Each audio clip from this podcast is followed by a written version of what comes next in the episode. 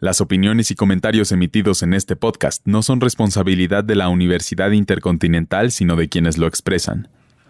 Bienvenidas y bienvenidos a Week Podcast. Mi nombre es Paula Ruiz y en este capítulo hablaremos sobre el DJ Avicii, leyenda de la música electrónica. Recordemos el origen de la música electrónica.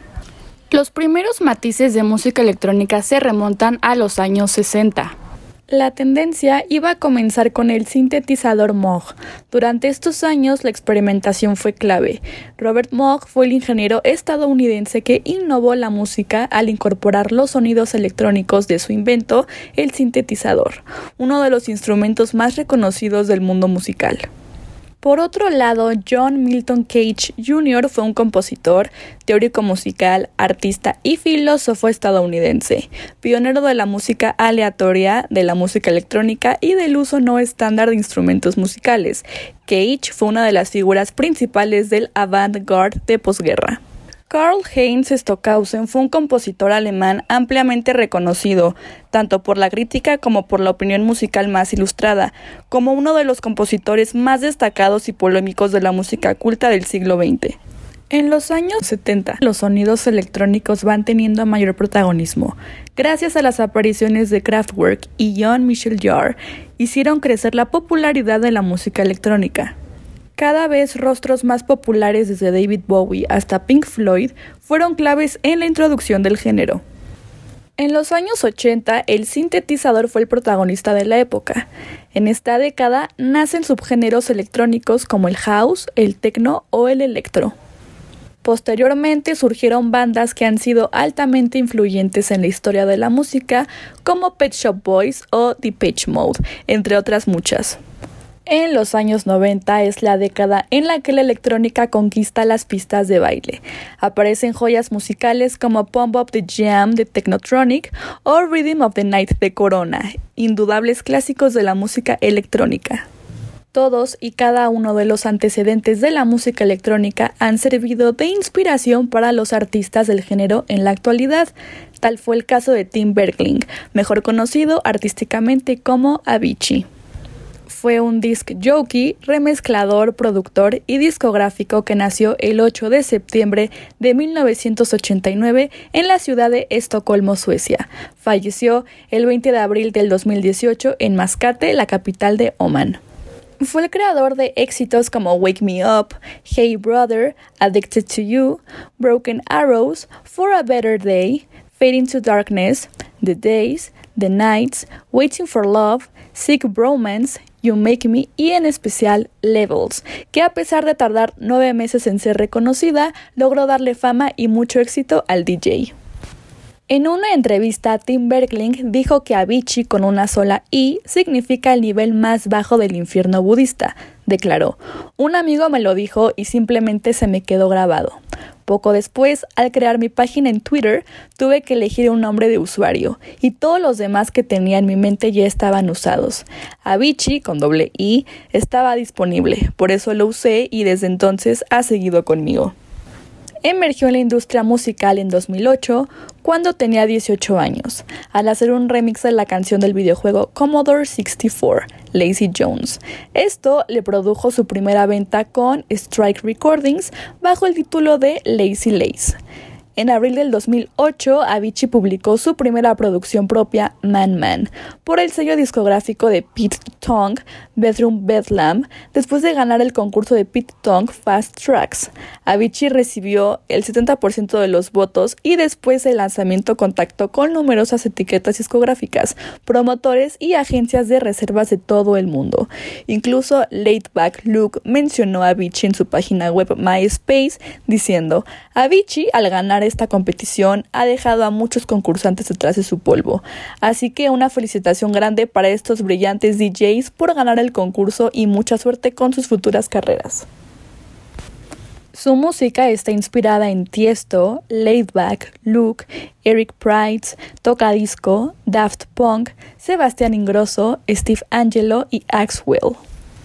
Avicii estaba fascinado con las producciones y pasó muchas horas en su estudio para la creación de una melodía dulce. Avicii nunca trató de quedar atrapado en un subgénero específico de la música house, sino que pretendía crear producciones innovadoras.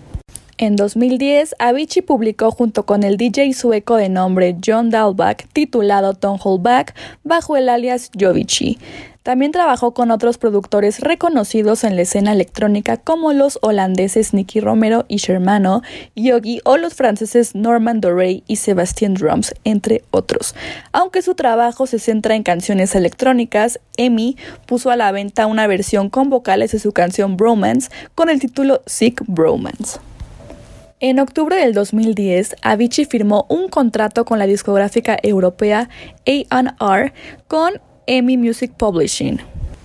Con sede en Londres y Nueva York, EMI era la cuarta empresa musical más grande y era productora de otras empresas.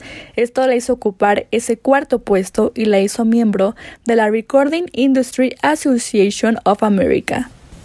En 2010, Avicii se embarcó en su primera gira mundial, empezando por Norteamérica y Europa del Este. En 2010, Avicii logró colocarse en el puesto 39 en la lista de los 100 mejores DJs de la revista DJ Mag. En 2011 le sonríe a Avicii, el joven productor se consolida como el sexto mejor DJ del mundo. Ya en el 2012 logra escalar tres lugares para posicionarse en el tercer puesto según la revista DJ Mag, siendo el DJ más joven dentro del top 10. Y en el 2013 logró conservar la tercera ubicación en la encuesta. Su sencillo Bromance consiguió entrar en el top 20 de Bélgica, Países Bajos y su nativa Suecia. Una versión vocal llamada Sick Bromance con Amanda Wilson fue puesta a la venta poco después alcanzando el UK Singles Chart y alcanzando el puesto número 1 internacional en Beatport. Posteriormente ha lanzado varios singles como Fade into Darkness, My Feelings for You, Street Dancer y Tweet It, entre otras.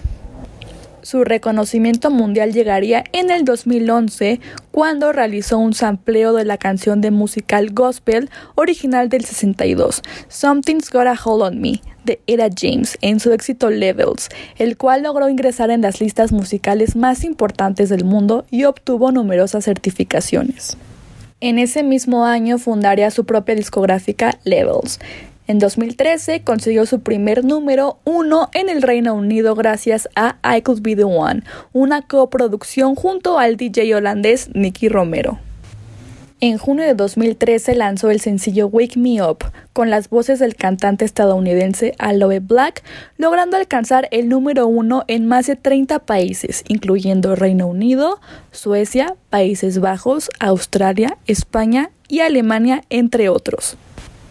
Este fue el primer sencillo de su álbum debut titulado True lanzado, el 13 de septiembre del 2013. Le siguieron sencillos como You Make Me y Hey Brother, logrando este último la primera ubicación en países como Suecia, Alemania, Países Bajos, entre otros. En 2011, por primera vez, Avicii y el DJ francés David Guerra realizan una coproducción titulada Sunshine, la cual fue incluida en el álbum Nothing But the Beat de David Guerra, en la versión electrónica de dicho álbum. Además, fue nominada a los premios Grammy como Mejor Grabación Dance en el año 2011. Su sencillo Levels fue nominado en la categoría Mejor Grabación Dance en los premios Grammy del 2012. El 10 de noviembre del 2013 ganó el premio Mejor Artista Electrónico en los MTV Europe Music Awards. En Norteamérica mezcló en el Club Glow en Washington, D.C., en Set and Nikki Beach en Miami, en Club Pacha en Nueva York, en Electric Zoo Festival en la isla Randall de Nueva York, en el Electric Daisy Carnival en Los Ángeles Memorial Coliseum, en Ruby Sky de San Francisco, en Vision Night Club de Chicago, en The Government de Toronto, además de Waterloo, Ontario, en el Club Mansion de London, Ontario, y en Wet Republic Day Life en Las Vegas.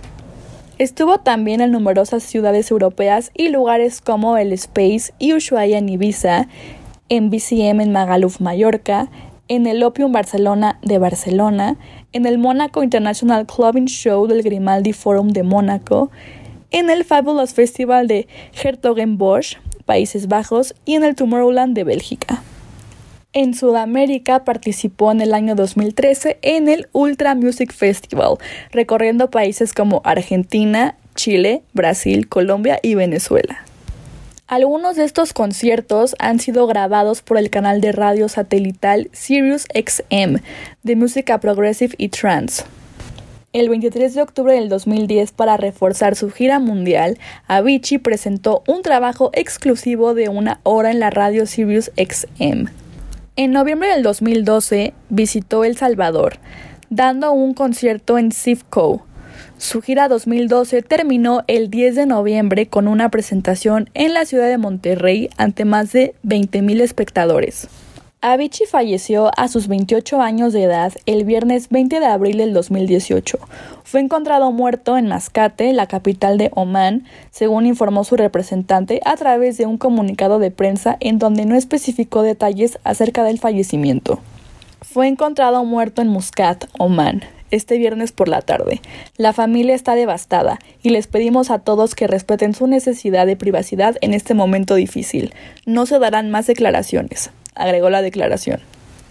Recordaremos a Avicii como uno de los mejores DJs de la música electrónica. Y bueno amigos, esto ha llegado a su fin. Muchas gracias por acompañarnos. Los invitamos a escucharnos la próxima semana. Les recordamos que esto es un proyecto institucional de la Universidad Intercontinental por parte de la Licenciatura en Comunicación Digital. Hasta luego.